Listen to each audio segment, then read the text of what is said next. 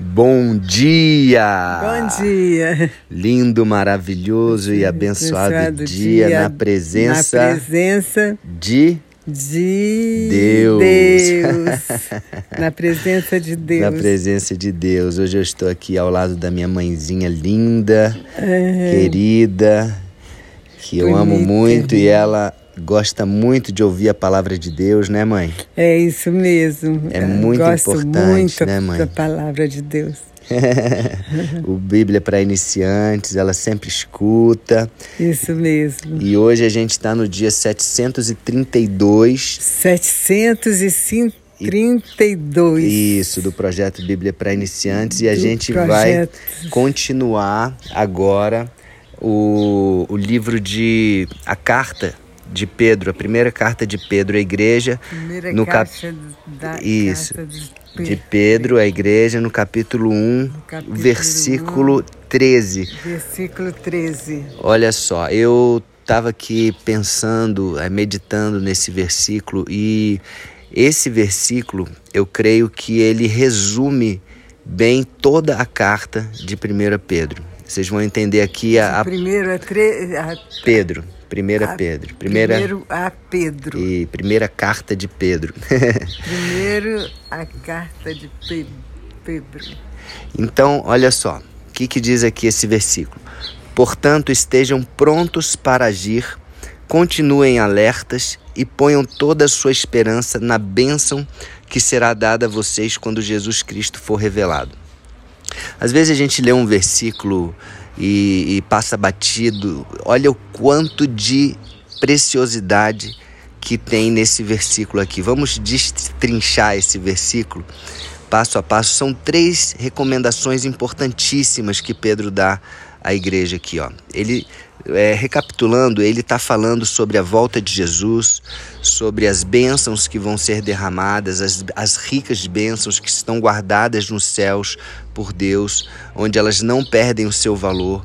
Então, ele está aqui trazendo uma mensagem é, é, positiva para as pessoas que estão passando por perseguições, que estão tendo a sua fé provada né, é, por meio de várias circunstâncias de perseguições e etc.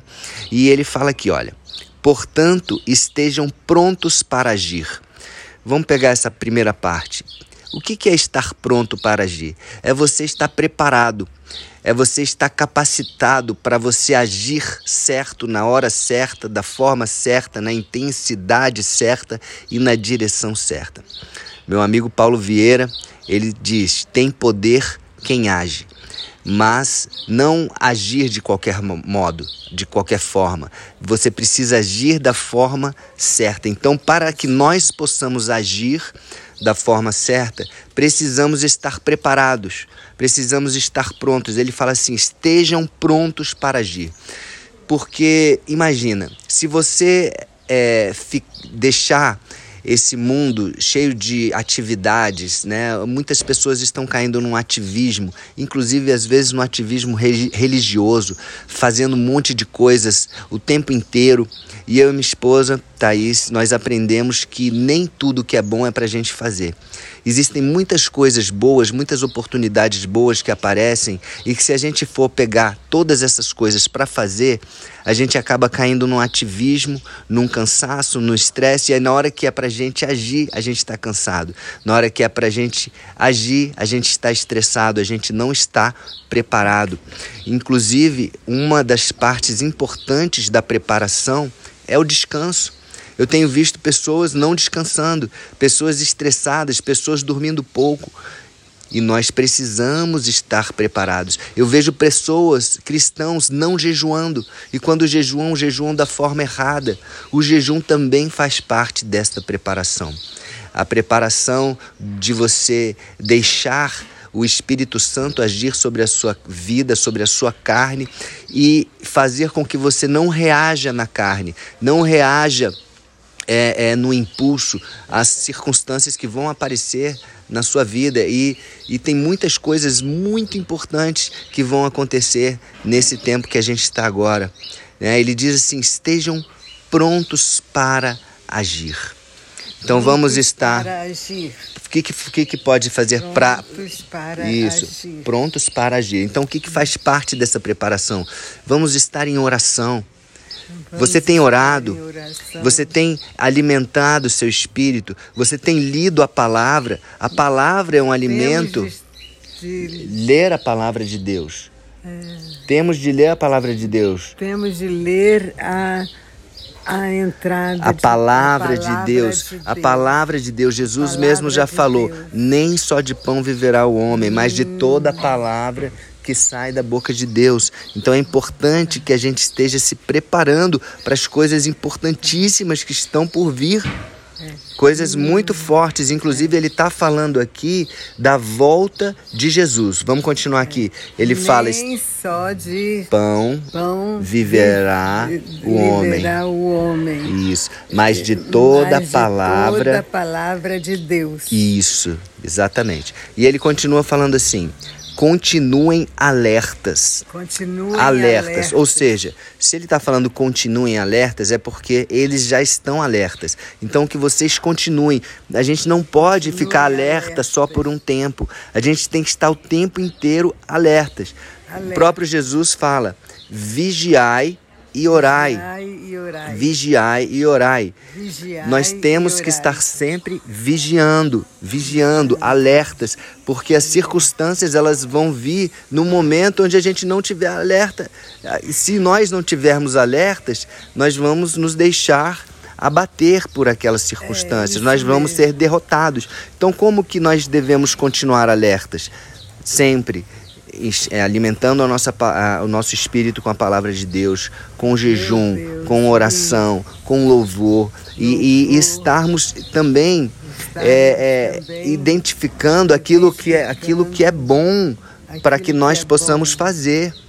Para que nós possamos Não sair fazendo tudo, tudo é, é, que é bom, tudo que a gente acha que é bom. A gente tem que estar com uma conexão com o Espírito Santo a ponto da gente identificar o que, que é para fazer, o que, que não é para fazer. Muitos pastores têm deixado suas famílias de lado porque é muita atividade dentro da igreja e aí tá fazendo um monte de coisa e, tá, e não está sendo alerta com a sua família. Às vezes o inimigo está agindo lá na família, nos filhos, no casamento e ele não está alerta a isso porque é muita atividade. Então devemos é, é, discernir o que é para que a gente faça e o que não é. Amém? discernir E com o que a gente passa. e o terceiro ponto que está aqui, né? O primeiro é estejam prontos para agir. O segundo é continuem alertas. E o terceiro é ponham toda, toda a sua esperança na bênção que Deus que será derramada a vocês quando Jesus Cristo for revelado. Amém? Quando Jesus Cristo for revelado. Então, tudo aqui tá tá, tá indicando para esse momento.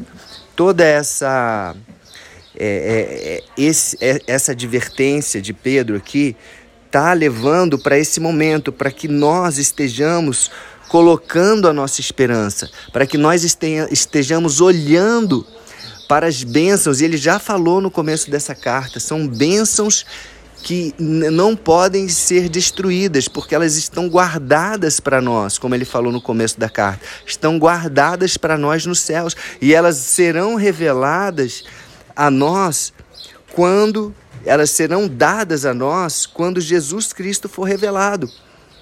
Ou seja, quando Jesus voltar. E isso está muito próximo. Vamos ler novamente. Ponham toda a sua esperança na bênção que será dada a vocês quando Jesus Cristo for revelado. Então, vamos fazer essas três coisas que está aqui, esses três pontos que resumem a carta toda de 1 Pedro. Lógico que a gente vai continuar essa carta, vai ter muito mais coisa para fortalecer esses três pontos aqui.